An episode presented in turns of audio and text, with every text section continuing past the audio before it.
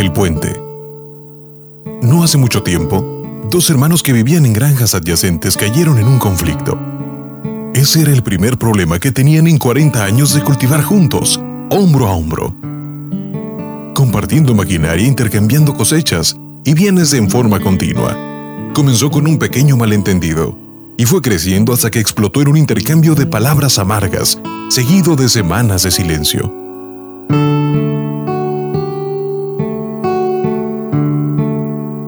Mañana, alguien llamó a la puerta de Luis. Al abrir la puerta encontró un hombre con herramientas de carpintero.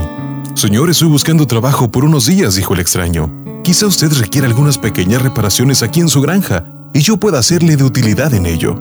Sí, dijo el mayor de los hermanos, tengo un trabajo para usted. Mire, al lado de aquel arroyo en aquella granja vive mi vecino, bueno, de hecho es mi hermano menor.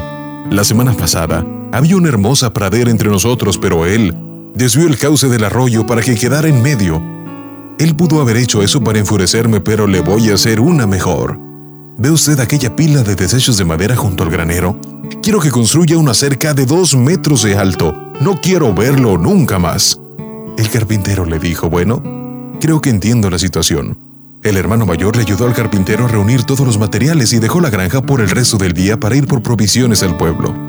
Cerca del ocaso, cuando el granjero regresó, el carpintero justo había terminado el trabajo. El granjero quedó con los ojos completamente abiertos y su quijada cayó. No había ninguna cerca de dos metros. En su lugar, había un puente que unía las dos granjas a través del arroyo.